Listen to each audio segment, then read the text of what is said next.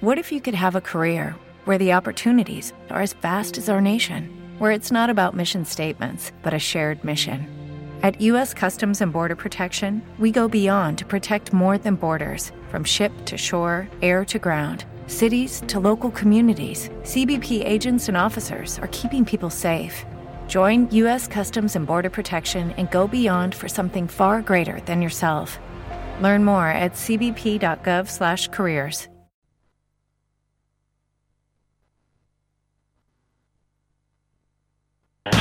Estás escuchando Shazam. ¿Qué tal amigos? Bienvenidos a otro episodio de Shazam. Mi nombre es Sebastián Rufo y hoy tenemos un capítulo bastante interesante. Digo bastante, pero en realidad es súper interesante. Porque nos vamos a meter en la vida de Cannonball Adderley, Miles Davis, Johnny Griffin y George Duke, escuchando algunas de sus composiciones y también hablando un poco de lo que tiene que ver la historia de toda esta gente. Vamos a meternos entonces de lleno a el primer invitado de este capítulo que tiene que ver con Miles Davis. Hablamos bastante de Miles Davis en este podcast de Jazzap y no es para menos, porque Miles Davis nos da como mucha tela para cortar. Y a veces eh, me han preguntado, ¿no? ¿Por qué Miles Davis no tiene gran parte de su discografía en la grabadora Blue Note? Ya que Blue Note grabó prácticamente el 90% de todos los discos clásicos que hoy conocemos dentro del jazz. Miles Davis eh, grabó para la Blue Note, grabó muy poco y al comienzo de su carrera. Él lo que hizo al principio fue grabar algunas, eh, algunas piezas, algunas composiciones. Grabó prácticamente alrededor de seis canciones en la Blue Note y fueron editadas como un LP de 10 pulgadas, donde metían algunas canciones, no eran muchas. Después en la era del CD sí agarraron creo que las seis composiciones, algunas más medias perdidas, y las editaron en un álbum llamado Miles Davis Volumen 1 y Volumen 2 y ahí se pueden encontrar todas esas sesiones que hizo Miles para la Blue Note. Después no grabó nunca más para la Blue Note, participó del disco de otra persona, eh, en el cual eh, después se editó para la Blue Note ese material, pero digamos como Miles Davis, o sea, llevando su nombre, eh, no, solamente grabó esas composiciones únicamente. Su carrera prácticamente lo hizo en Prestige, después lo hizo en Columbia, grabadoras importantes, grandes. Y el tema es que eh, la oportunidad se la da Alfred Lyon, uno de los fundadores de la Blue Note, porque Miles Davis en la década del 50, al principio de la década del 50, estaba bajando un poco su reputación porque era un adicto a la heroína y eso le traía bastante problema a, Miles para poder grabar, para poder vincularse con otros músicos, mismo su carrera o su, su parte más creativa, compositiva, estaba bastante... Eh, frustrada, digamos, por esta adicción a la heroína. El tema es que Alfred Lyon decide darle una chance. Lo mismo lo hizo el presidente de la Prestige, que también eh, dejó que, Miles se pudiera desarrollar un poco más con, con, su música y que se pudiera, digamos, eh, volver a amigar con, con, el, con el instrumento, con las canciones, con los músicos, con las grabadoras, etcétera. El tema que Miles Davis cuando empieza las sesiones en los estudios de Rudy Van Gelder en New Jersey, esto fue un 6 de marzo del 54, él dice en su autobiografía que ya estaba bastante limpio de, ese hábito de consumir heroína. Y eso hizo que eh, empezara a componer mucho más rápido, grabar mucho más fácil y conseguir dinero de manera más accesible y también mucho más rápida también ese dinero porque él necesitaba plata. Se había consumido todo, se había gastado todo y era un Miles que ya estaba ahí, digamos, en Pampa en la vía, como decimos en Argentina. Estaba eh, en, las últimas. Y creo que esta oportunidad que le dieron a Miles para eh, grabar algunas canciones y poder hacer dinero fácil o dinero rápido lo ayudó bastante. Así que vamos a comenzar este episodio escuchando algo que se grabó en esas sesiones en los estudios de Rudy Van Gelder. Eh, un Miles Davis muy joven, un Miles que dijo también en su autobiografía que más allá de, de grabar de una manera más limpia en cuanto a, su adicción, también era una de las primeras grabaciones que hizo junto con un eh, pianista muy joven, Horace Silver, que estaba ahí empezando a tocar y, bueno, Miles Davis como que le puso el oído, lo fichó y le dijo, vos tenés que venir a, mi banda a grabar estas composiciones. Así que ahí empezó, digamos, como una especie de amistad entre Horace Silver y Miles Davis. En estas grabaciones de Blue Note tenemos a Miles Davis en trompeta, Horace Silver en piano, Percy Hills en bajo y el gran baterista que amamos en este, en este podcast, que es At Placky en la batería. Escuchamos entonces el tema Take Off. Esto es Miles Davis grabando para la Blue Note.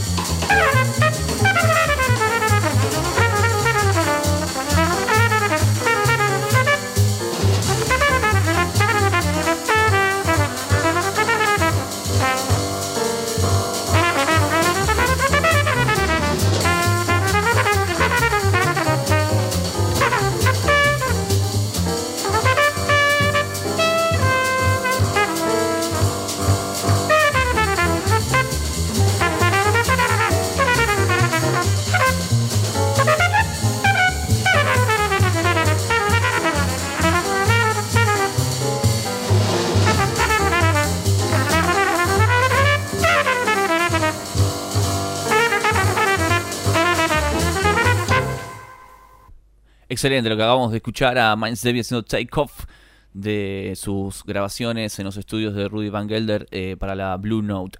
Y la segunda vez que Miles Davis participa eh, para la grabadora Blue Note lo hace no como líder, sino como músico de acompañamiento para eh, uno de los grandes saxofonistas que tuvo el jazz, que es Cannonball Adderley. Adderley, la verdad que es muy grande la, carrera que él tuvo con la gente con la que tocó y también las formaciones que, que supo estar, ¿no? Porque bueno, Adderley comienza muy joven siendo una, un músico que nace en Florida, en Tampa, y viaja a Nueva York en el año 55 y se une al grupo de Oscar Pettiford, donde empieza a tener unos contratos muy saludables eh, y varios conciertos en el Café Bohemia. Ahí se hace bastante popular, lo ficha eh, la grabadora Savoy, eh, eso hace que Adderley no se vuelva a Florida, se quede en Nueva York. Y gracias a eso y de estar tocando mucho en aquella ciudad, en el año 57 conoce a Miles Davis. Miles Davis en ese momento estaba por empezar a grabar eh, uno de sus discos más flamantes, que es Milestone, donde tenía a Miles Davis en trompeta, Paul Chamber en el bajo, John Coltrane en el saxo tenor, y el pianista Red Garland y también al baterista Philly Joe Jones, además de, tener a, a este gran músico llamado Cannonball Adderley. La cosa es que para Adderley esto empieza a tener más color, más sustento, y Miles Davis lo invita a participar de otro gran disco, un disco que se transformó en el más importante de la historia, que en algún momento vamos a hablar de ese material. Me refiero a Kind Blue, un disco donde Miles no solo se había juntado con Chamber, Coltrane, con con Adderley, sino también habían incorporado al baterista Jimmy Cobb y al pianista Winton Kelly y también a Bill Evans. O sea, eran unos discos bastante eh, fuertes e importantes en el momento. Pero no todo fue, digamos, eh, eh, éxitos o laureles al lado de Miles Davis, sino también como, como solista, como encargado de su propio material eh, Cannonball Adderley tuvo también sus éxitos. Y ese éxito llegó con el, álbum Mercy, Mercy, Mercy, que fue uno de los discos populares, tal vez el más popular porque ahí lo que hace es tener algunos sonidos de hardball, pero lo que impulsa en ese material es el sonido del soul jazz, algo que con el tiempo empezó a tener, digamos, como mucha más importancia. Bueno, él comienza a hacer algo por el estilo. Después de, tener ese éxito de Mercy, Mercy, Mercy, graba para Riverside, otro sello también bastante importante de, jazz, forma un quinteto, eh, recluta a su hermano Nat Adderley, que también tiene discos fabulosos y han sonado en Jazz Up, introduce también a otros músicos, empieza como a, transformarse su, su, quinteto en una especie de cantera donde eh, le da la oportunidad a músicos muy jóvenes, músicos que no, son conocidos hasta ese entonces. Y bueno, es el caso de Joe Zawinul, un pianista austríaco que después forma grupos impresionantes y es uno de los músicos también eh, de, alto, de alto vuelo y de alta gama. El guitarrista Wes Montgomery también participa de este quinteto y Bud Powell en los pianos, también como uno de los pianistas neoyorquinos favoritos de todos. La cosa es que eh, Cannonball necesitaba tener su Kind Blue, o sea, su caballito de batalla, su disco histórico, y eso lo consigue con Something Else.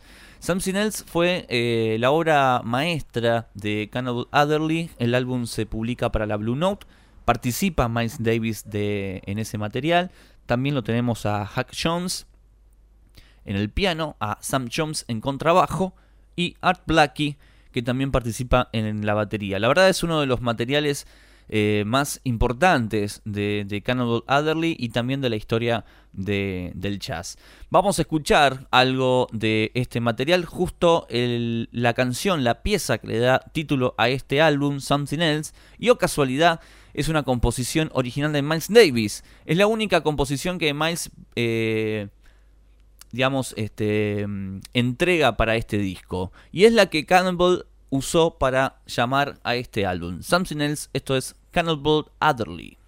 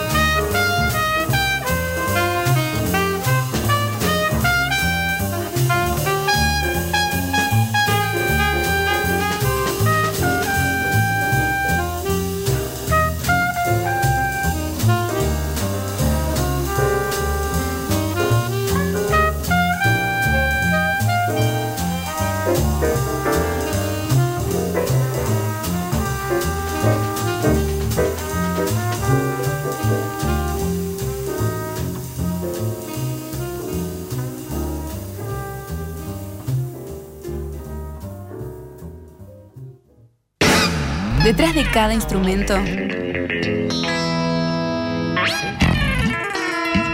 una historia. Ya sabes. Detrás de cada instrumento una historia y eso es lo que nos acerca en el segmento del día de hoy, de este capítulo.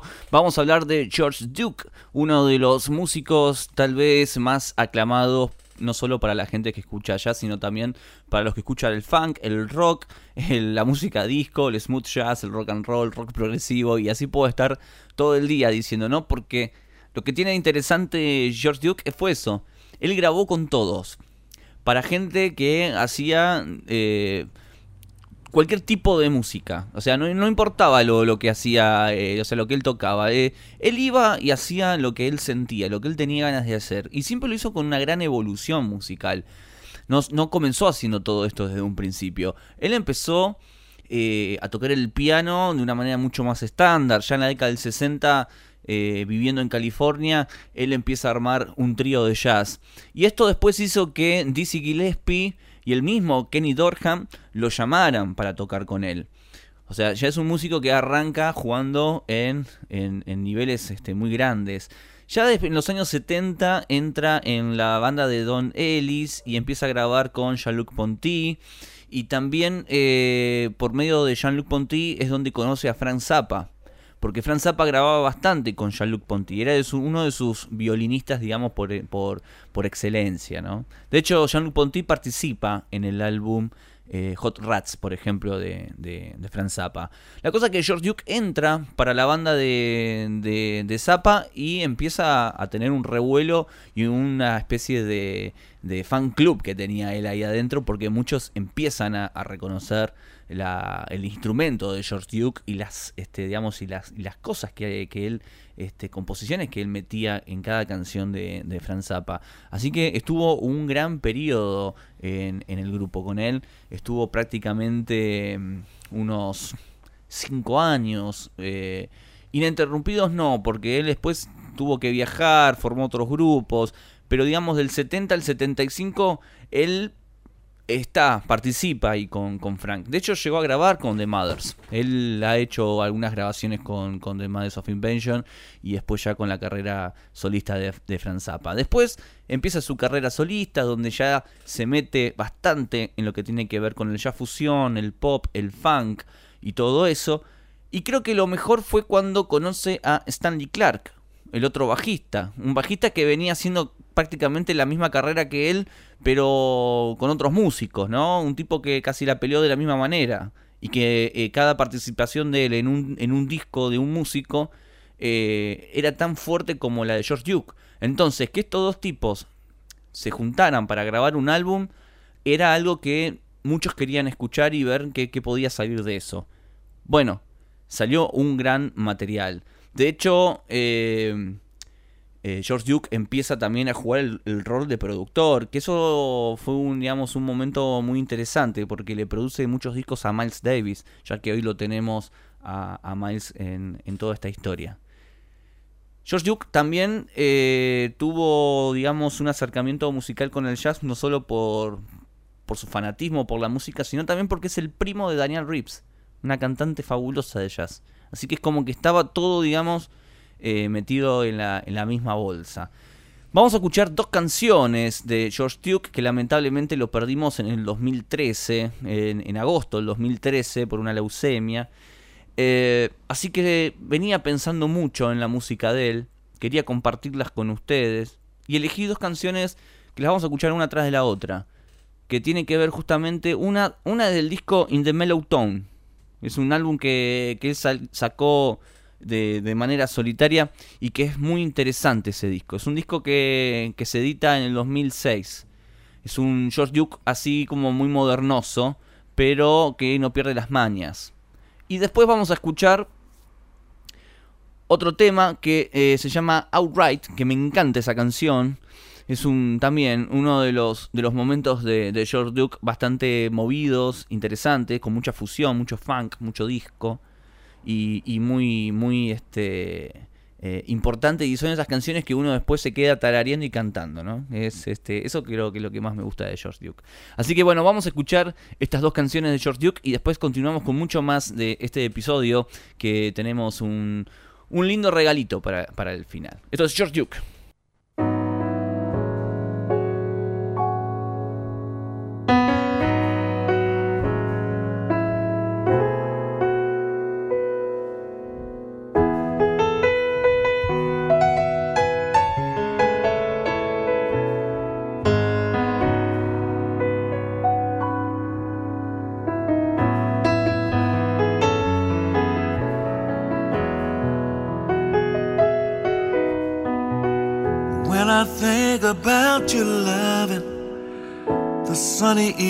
The fun we used to share.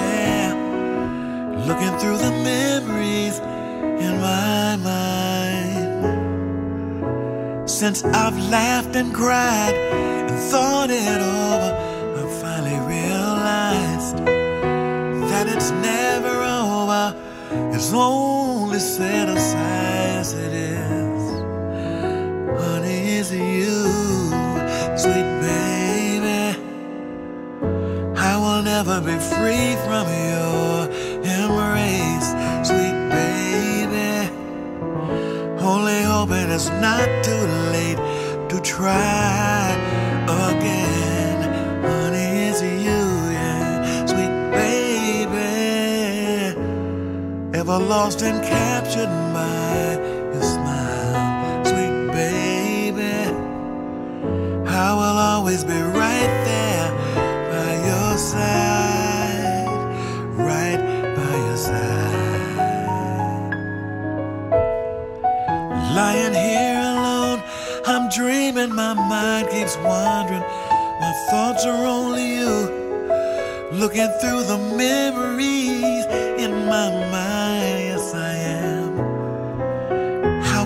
so real have turned so empty?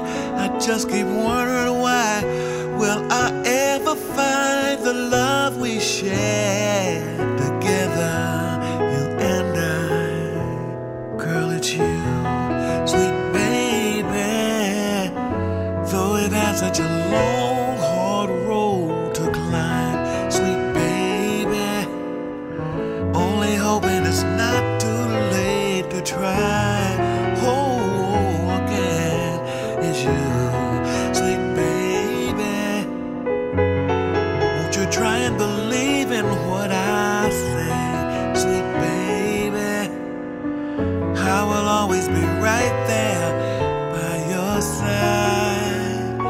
right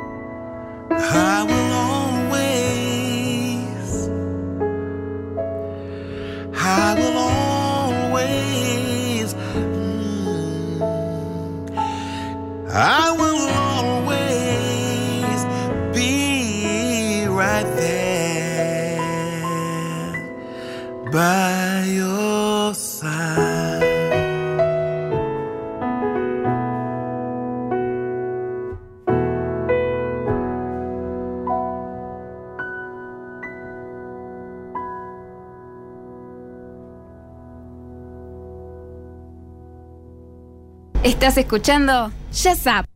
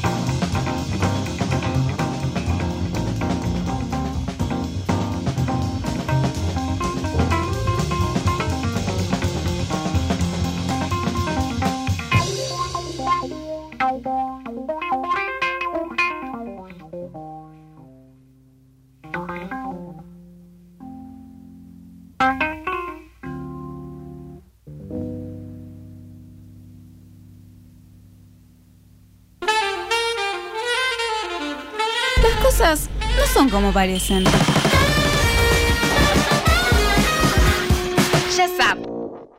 Las cosas no son como parecen y en el día de hoy tenemos a Johnny Griffin, uno de los saxofonistas eh, tal vez más interesantes y que siempre estuvo ahí en la sombra, ¿no?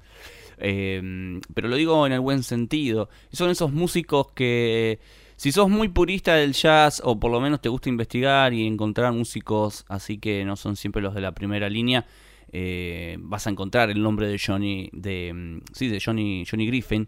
Eh, pero si no, bueno, hoy vas a tener el placer de, conocerlo y después de indagar en su discografía, que es muy interesante. Porque Johnny Griffin no solo toca el saxo, es un tipo que eh, viene de Chicago.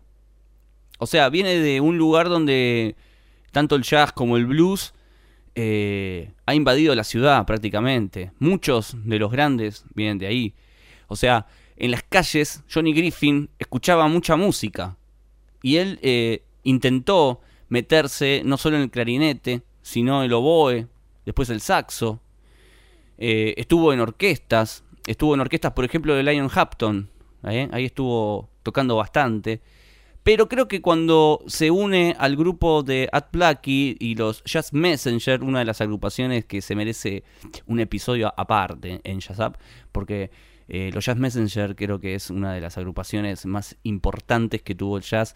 Eh, con tantos tipos que salieron de ahí como, no sé, Hora Silver, eh, no sé, millones de, músicos.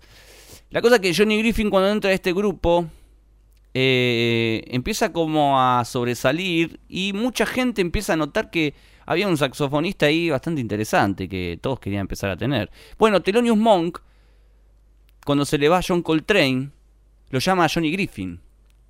Había que reemplazar a Coltrane dentro de los Fight Spot de, Monk, ¿eh? esa agrupación que él tenía. Y graba varios discos. Graba uno que se llama Thelonious in Action y Misterioso. Ahí pueden escuchar a Johnny Griffin haciendo de las suyas. Después trabajó con Clark Terry, bueno, y con un montón de otros más, como Winton Kelly, Paul Chambers, Philly Joe Jones, bueno, en fin, con muchos músicos ha grabado este señor. Pero nos vamos a concentrar en lo que tiene que ver su carrera solista. Y él graba eh, primero para una grabadora bastante desconocida como Argo en el año 58, donde saca su disco Johnny Griffin. Pero después ficha para la Blue Note y ahí empieza, digamos, como eh, a, tomar vuelo la, música de él, sus composiciones. Graba un primer álbum que se llamó Introduciendo a Johnny Griffin. Eso era muy típico ¿no? de, la, de la Blue Note. Introduciendo a este, el, el, maravilloso mundo de Bad Powell, eh, conociendo a no sé quién. Bueno, siempre como que los inicios de los discos de esta gente en la Blue Note era así, ¿no? La Blue Note los presentaba de esa manera. Pero vamos a escuchar del segundo disco para la Blue Note que se llamó The Blowing Sessions, un álbum muy interesante que sale en abril del 57.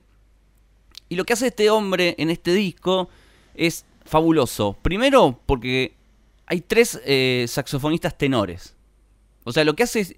Él no dice, bueno, voy a hacer el único saxofonista en este disco. No, llama a dos más y llama a John Coltrane, a Hank Mobley y obviamente él como saxofonista tenor. Estos tres tipos encabezando y encarando este disco como nadie. Después lo acompaña en la trompeta Lee Morgan, que Lee Morgan estaba también en los Jazz Messenger en su momento.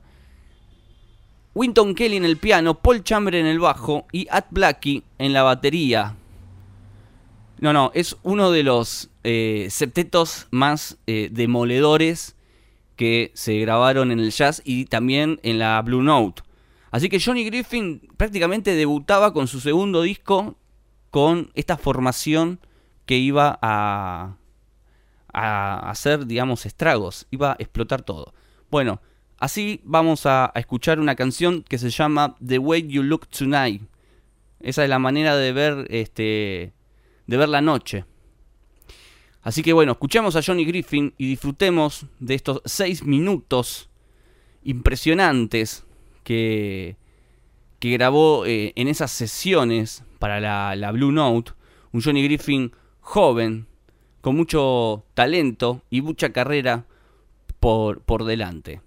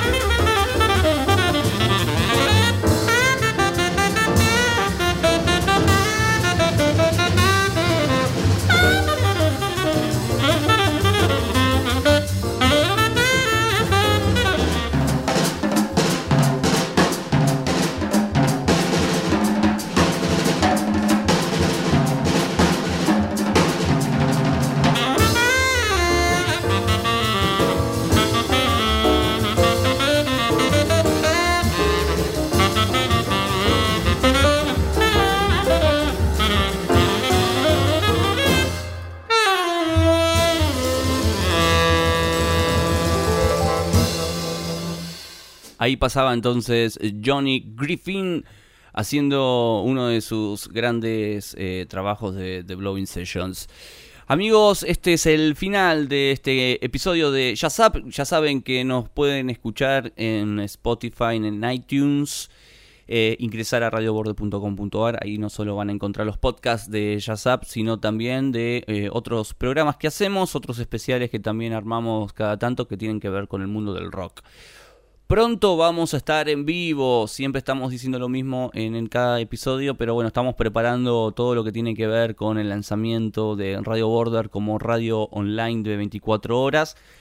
Pero mientras tanto nos despachamos con estos podcasts que van a seguir, ¿eh? de todas maneras cuando estemos haciendo Jazzap en vivo por la emisora de Radio Border. También vamos a estar haciendo eh, los podcasts con algunos especiales que, tenemos preparado y todo eso. Se vienen especiales muy jugosos. Así que bueno, sigan escuchando jazz, sigan escuchando este maravilloso mundo que tiene que ver con la improvisación, con el de estar todos los músicos unidos y tratando de demostrar y desafiar su propio instrumento, ¿no? Que un poco se, se, trata de eso. Grandes composiciones, grandes músicos, muy buenas historias y eso es lo que a nosotros nos, nos encanta cada vez que preparamos este, algún programa de, de Jazz Up. Bueno amigos, nos despedimos, nos vemos en la próxima. Adiós.